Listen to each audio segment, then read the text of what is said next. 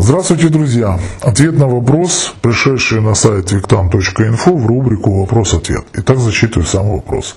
Виктан, здравствуйте! Благодарю вас за то, что отвечаете на вопросы. Спасибо. Прошу вас, подскажите, как быстро переключиться с низких эгрегоров на высокие эгрегорные группы. Извините, но это, это, это жесть, а не вопрос. Ежедневная благодарность за все, что имею? Да. Аффирмации? Да. Визуализация? Да. У вас три вопроса? А. Или независимо от обстоятельств достаточно просто быть счастливым человеком? Да.